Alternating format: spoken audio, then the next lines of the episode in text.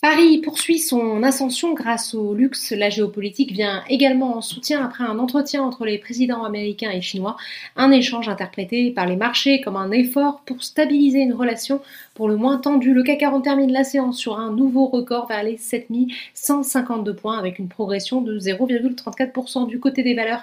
Kering gagne 4,36% en tête du CAC 40 après des propos du PDG de sa filiale Gucci, le navire amiral du groupe de luxe. Il assure que le chiffre d'affaires 2021 de Gucci devrait retrouver, voire légèrement dépasser ses niveaux d'avant-crise. Le groupe de luxe profite également d'un relèvement de recommandation de HSBC qui passe de conserver à acheter sur le titre et revoit à la hausse son objectif de cours de 820 à 850 euros. Forcément, cette bonne nouvelle entraîne les autres fleurons du luxe. Hermès s'échange 1536 euros et progresse de 2,40%. LVMH s'offre un record à 729 euros et gagne 1,23%. 3% à la hausse. Également Alstom qui profite toujours de la publication de ses comptes semestriels. Le titre gagne encore 2,78% sur cette séance, toujours en progression aussi Worldline, titre délaissé pour ne pas dire massacré ces dernières semaines. À l'inverse, le marché sanctionne Bouygues moins 1,27% malgré la confirmation de ses objectifs 2021. Les valeurs dites défensives se replient aussi à l'instar de Carrefour moins 2%.